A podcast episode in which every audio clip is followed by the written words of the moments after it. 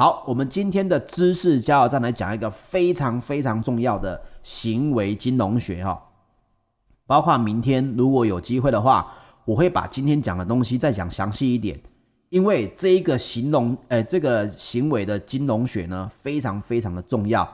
我们今天先讲这个行为金融学里面的一小部分，叫做卡尼曼风险定律啊。那什么是卡尼曼风险定律呢？它其实是美国的经济学家卡尼曼跟霍呃特霍斯基提出的。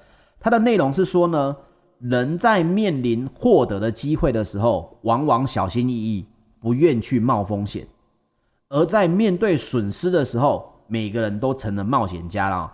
这就是卡尼曼呢这一个叫做前景理论前面的两大定律哦。那人们把这前两大定律单独拿出来，叫做卡尼曼风险定律。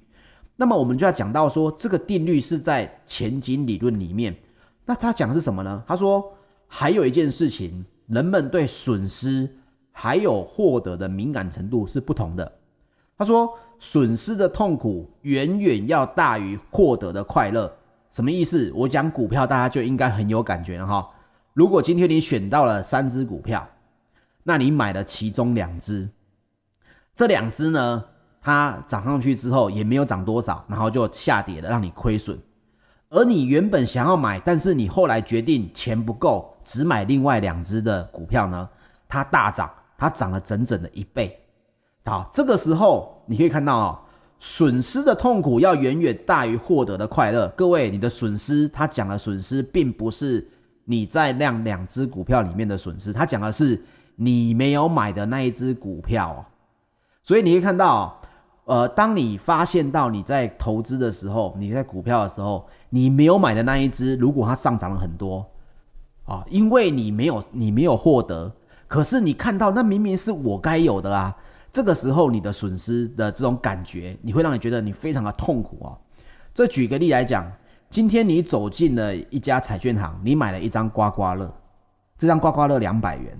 好，股市阿水走过来说：“诶，朋友，你认识我吧？我是股市阿水，我很喜欢你手上这张彩券啊，这张刮刮乐，它的头奖是两百万。那你也知道嘛，两百万的得奖几率不高，对不对？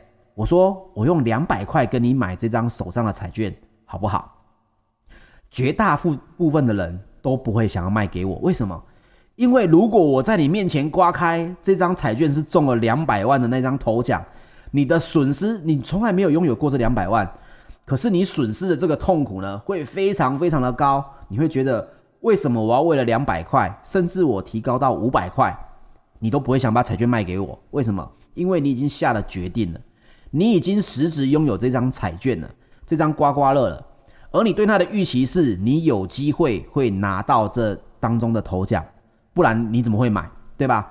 所以，当这个时候有人即使用比你付出的两百元更高，三百块、五百块，甚至是一千块，越高的价格，你都会怀疑什么？你是不是有什么鬼？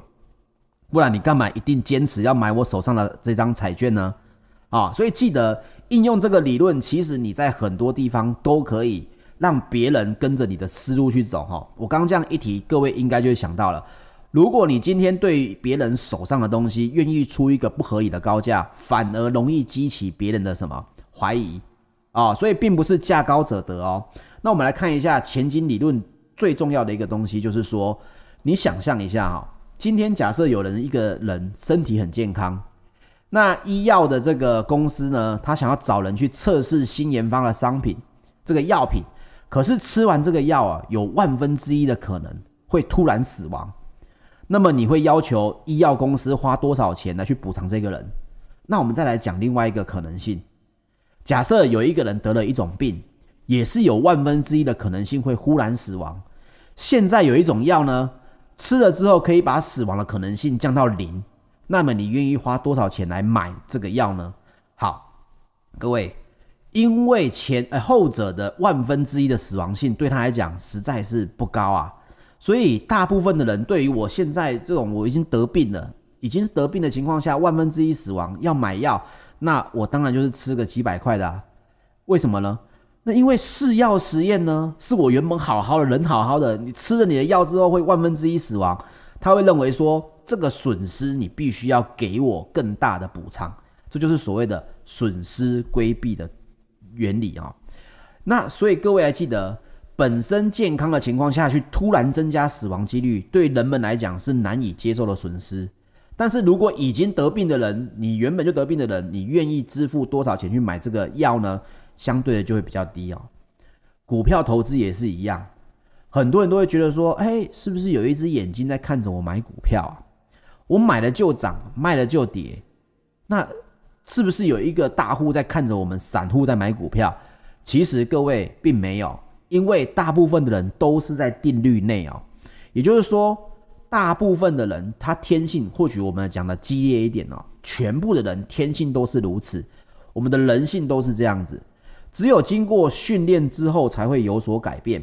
一只一只股票涨了，大家都想跑，为什么？因为我们对于获利是所谓的风险趋避的，也就是说，我赚了钱，我看到了未实现损益之后，它只要稍微的下跌，那个痛苦带来的痛苦、损失的痛苦是非常非常大的，因为是获利损失。所以，为什么大部分人赚了一根涨停板都会想要入袋？为什么总是没有人？可以把股票抱一整个波段。我们换个方式讲嘛，你身边看到有了很多朋友去买台积电，有谁是从六十块买？不，三百块买，他可以爆到六百块，我都觉得这是一个神人了。为什么？因为大部分的人经历这一段获利回跌的的这个痛苦是非非常大的，所以你只有两个选择：要么他抱得住，是因为他完全不看；如果这笔钱对他来讲是他所有的资产。你叫他完全不看，这是不可能的。他会丢着的人，通常就是这一笔钱占他总资产可能只有几分之几，所以相对获利损失的痛苦也减弱了，因此不会影响他。可是大部分的人呢，赚了股票赚了钱就会想要跑。我再讲一个更简单的例子哈，你们有去吃过这个打菜的自助餐吗？就是呃，我都是打菜阿姨，一勺就是五十块钱。好。如果这个打菜阿姨啊，先把你这个我们讲，我们假设一个主菜好了，打了一匙的糖醋鸡丁，打完在这个勺子上面，手在那边抖啊抖啊抖啊，把那个肉抖下去，最后才放上去，那你会怎样？很不高兴嘛？你甚至会上爆料公社嘛？说这个阿姨为什么要针对我嘛？因为你损失的是什么？是你认为原本就有的获得啊。相对的，相反的，如果这个阿姨呢，只打一点点这个糖醋鸡丁。然后呢，后面又再多挖了两勺给你。其实两者呢，他们的量是一样的。可是你会不会觉得说，诶，后者这个阿姨哇，多打了好几勺，那是不是今天我特别帅或者特别美哦？这个人性的应用上面可以应用在非常多的地方，包括了这个前景理论也跟告诉大家说，如果你有好消息要跟你身边的人分享，你希望增加他的愉快感，记得分开来讲。如果你有坏消息要说，请你记得一次把它讲完。为什么？因为大家对这个呃坏消息呢，它的承受程度它是比较高的，你不如一次讲完，避免多次造成心情的不愉快。而好消息呢，同样的，你应该分多次一点，利用次数去刺激大家的快乐。比如说，哎，老婆，我今天发薪水了啊，我今天老板给我加薪。明天又说，哎，老婆，我这个老板给我升职了。你可以让大家知道说，当你一件事情，老婆，我今天升职，然后又加薪，哦，很不错。哇，你最如果换成是后者，老婆，我今天我今天加薪，明天又说，老婆，我明天呃，我今天是升职，这个情况下就会让人家觉得说，哇，你最近好像这个工作很好哦。这其实是一个心理学上的一个问题哈，所以大家不要觉得说。有一个成语叫做“朝三暮四”，没有用啊、啊、我们“朝三暮四”讲到了嘛？古时候有一个人喂猴子，原本早上喂三颗，晚上喂四颗，啊、那后来改成了什么？早上喂四颗，晚上喂三颗。其实总量是相同，但是为什么这些猴子的反应这么大呢？就是因为他觉得什么？他增加了他原本获得的地方怎么样？损失的嘛。